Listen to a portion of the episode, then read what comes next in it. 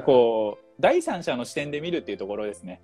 意外と。あじ自分のこと自分をそのなんかバードアイって言ったりねこの上から俯瞰してみるってことですね、うん。あ俺今ちょっと悲しんでんだなみたいな、はいはいはい、うん。おお庄司切ないんだな。その、うん。俯瞰し下がってみると言ったことが多分結構苦戦する方が多い,、多いんですね。はいはいはい庄司さんなりのそのなんだろうなスイッチじゃないけどなんかありますか、それ庄司さんだったらっていうのはありますか？それ。あー当然ね。あちなみにね、あのかゆさん今日、うん。実はですよ。はい。この始まる、えー、2, 時2時間前ぐらいにはいはいはい。ちょっとオフレコオフレコって言ってもね今35名ぐらい見ていただいてる中でオフレコもクソもなくなっちゃうんですけど。いやー。オンレコで。あオンレコで。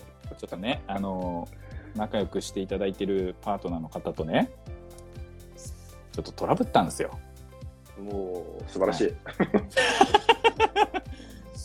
あのまあ深い話はしませんけども、うんあのーまあスケジュールのミスマッチがあって自分がこう楽しみにしていたことが、まあ、すすすっぽかされたっていうとちょっとね相手を悪く言うような表現かもしれないまあなんかそういうすっぽかされちゃったような感じになったんです。うんうんうんうんで自分はちょっとそれに今日ね蟹和さんとのライブあるし全体的なその一日のスケジュールっていうのをこう組み立てながら動いてたんですよ。今日帰ってこなくちゃいけないと思ってたしちゃんと。はいはいはいはい、蟹和さんちょっと外からすいませんみたいなのはないと思ってたから、うん、だからちょっとそういうので組み立ててたんだけどもまあそのやり取りの中でうまくいかなかったのがあったんですよ。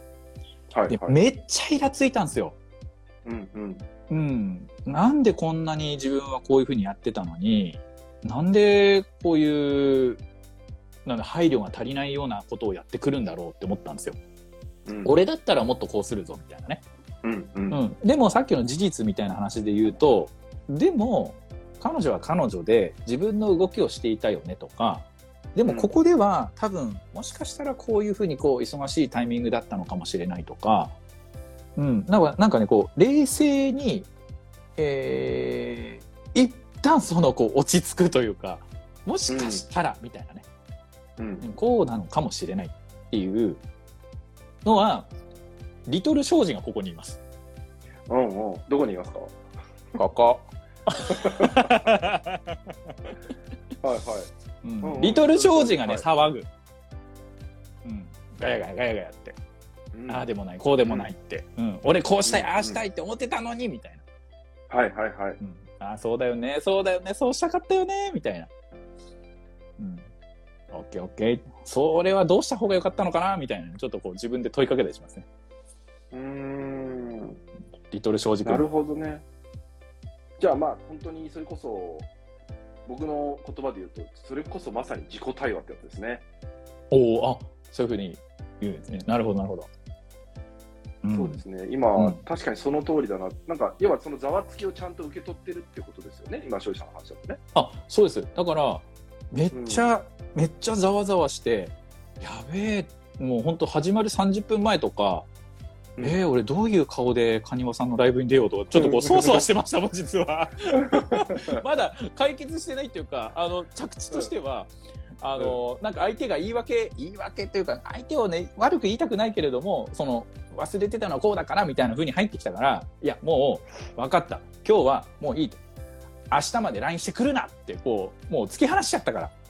うんうん。ちょっとやり取りこうぶつかり合いが始まったからもう感情のね、ボールの投げ合いになるからこれはね、このまま9時を迎えるわけにいかんと。うん。うん、なので一旦強制終了。もう明日まで LINE するなと、はいはい。うん。でいやーでも。うん。いやでも本当プロですよねまさにそれって。だってはい。それをね引きずったまま。あ。まあ別に僕のライブはねあのこういう感じでも全然。あのでも本当切り替えるじゃないけどそれによって、だからその場その場をちゃんとキャッチして適切なまあ庄司さんなりの適切な判断をちゃんとされて、まあはい。ここに来てくださったみたいなところですもんね。いやもちろんですもちろんです。はい。蟹和さんのライブですから。いやいやいや あのそう今日はだってもう女性陣にね、あの必見必見必見って言い続けてたんで。ハードル高いよな ああでもそっかじゃあ毎日の中で大事にしてるっていうのは、やっぱうり、んまあ多分すごくね、庄司さんって、まあ繊細じゃないですか、あ意外と。なんでわかるんですか？だから、割とそういういろんな自分をキャッチされてるんだなっていう、でもその意識をすごくしてるんだなって今、改めて話して思いましたね。なんかね、その、ようやく頭でも分かってきたのは、よくよく聞くと思うんですよ、皆さんも。多分ね、カニワさんのメッセージ受け取ってる方だったら、あの、自分を大切にするっていう言葉って、一回二回聞いたことあるじゃないですか。うんで、私もそれ聞いたことあったのなんかね、自分を大切にするってどういうことなんだろうって分かんなかったんですよ。言葉の意味としてはね、自分を大切にするって、なんか悪い人からね、なんか接触しないようにとかなのか、なんか嫌なことあったらその人無視するとか、なんか、そういう表面的なことしか分かんなかったんですよ。自分を大切にするってなんだみたいな。うん。うんうんでも、まあ、言葉的に言うと、カニワさんの言うとこのその、自己需要というか、その、ありのままの自分を受け止めるっていうこと。で、ありのままの自分って多分ね、あの、よく私は言うのは、強みとか弱みっていう話するじゃないですか。みんな、うんうん強みを明確にしたいとか。でも、私の中で一つね、その強みとか弱みっていうのはなくて、全て特徴だっていうふうに理解してから、その自分を大切にするっていうのは分かった気がしたんですよ。ああ、なるほど、なるほど。うん、強い弱いっていうその差差をつけたような表現をするからなんか自分はあの人よりも弱いなとか自分の強いとこはどこかなとかっていうふうに考え始めるでも一つの特徴だって捉えるとあこういうふうにしょぼーんってなっちゃうのも俺なんだなっていう、うんうんうん。うんだからそこに対してジャッジをしないって分かったんですよそういう自分にもってことですよね。そういう自分にもですね、今見たうん彼女のね、スケジュールバンバンバンバンってなっちゃって、しょぼーんってなっちゃった。以前の自分だったら多分ね、めっちゃね、攻撃してると思うんですよ。俺前、前からこういうふうに言ってんじゃん、みたいな。なんでこんななってんの、ううんんうんで、ね、せっかくのこういうライブなのに、お前のせいでね、もう本当にめちゃくちゃだわ、みたいな。で、相手を傷つけちゃおうっていうふうに気になってたと思うんですよ。うんうん。うん、でもそれをしっかりその客観視したりとかその、うん、さっきのね事実と解釈みたいなことだったり、うん、で最後にねパートナーのことをちゃんと大いいパートナーだよっていうふうに着地させるとパートナーから学んでることねたくさんあっていわゆる何のためにそのトラブルをお互いが火種を持ってるかっていうのをねあの原因は何なのかっていうのを原因というかどこに向かって着地をしようかっていうふうに思ってるのかを考えたいって言われたことがあったんですよ。仲良くする仲良くしようって思ってたことでそのミスマッチが起きている。うん。だとしたら相手を攻撃してもしょうがないじゃないですか。お互い仲良くしようと思ってやった結果ちょっとずれちゃったっていう、うんうんだから相手を何か貶めようとしてやったんではなくてむしろ仲良くしようと思ってやった結果ちょっとずれちゃっただからそこで表面的な言い合いってなんかあんまり効率良くないよねっていうことを言われた時に確かにと思ったんですよね。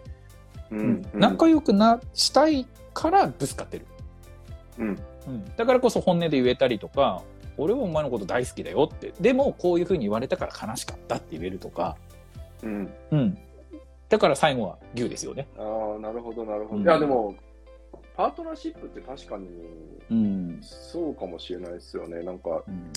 あの別になんかこうコントラスティングっていうなんかテクニックが、まあ、ある中ですね。やっぱりあのー僕はそれを望んでない。私はそれを望んでないっていうのって結局喧嘩した付き合い方をしていくことだったりとかってあるじゃないですかね、はいはいはいはい。うん、みんなそういうのって思ってると思うんですよね。誰でもちょいちょい感情が出てきてやっぱ言っちゃう、言われちゃう、はいはいはいはい。なんかね。はいはい、でも、おまあ、庄司さんおっしゃったように、大元の部分ってやっぱりん。大事だからとか、一緒にいたいからとかね、よあの仲良くいたいからっていうのがそうそうそう。絶対的にあるわけですもんね。うんうんうん。うーん。だからね。でもこれ、それって、まあ、さっき本当おっしゃってくれた、ちょっと自分を下がって見れないと、意外と、本当に大事なことなんだけど、意外と気づけないというか、車がかかっちゃうじゃないけど、そういうのが起きちゃうってことですよね。うんうん、そうですね。だからね、その、まあ、カニマさんとのね、話とかでもすごく思うのは、あの、まあ、その彼女の話で言えば、その根本的な気持ちは何なのかってことですよね。相手は愛を持って話してくれてるのかどうか。ただね、表面的に感情でのやり取りをしているんじゃなくて、本当はこういうふうにしたくてやった結果がたまたまそのちょっとずれていたとか。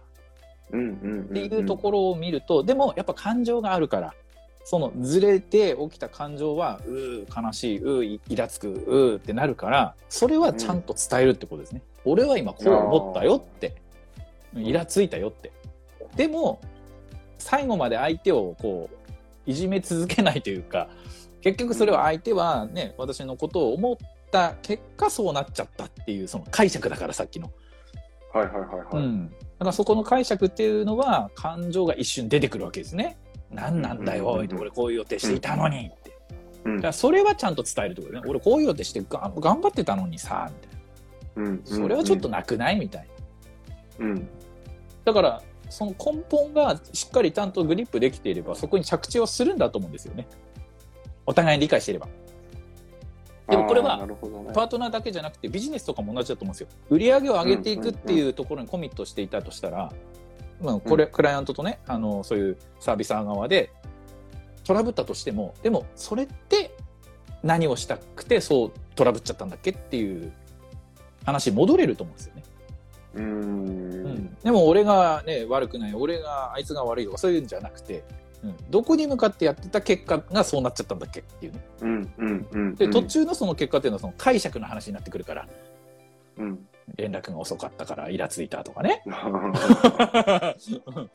その解釈ですよ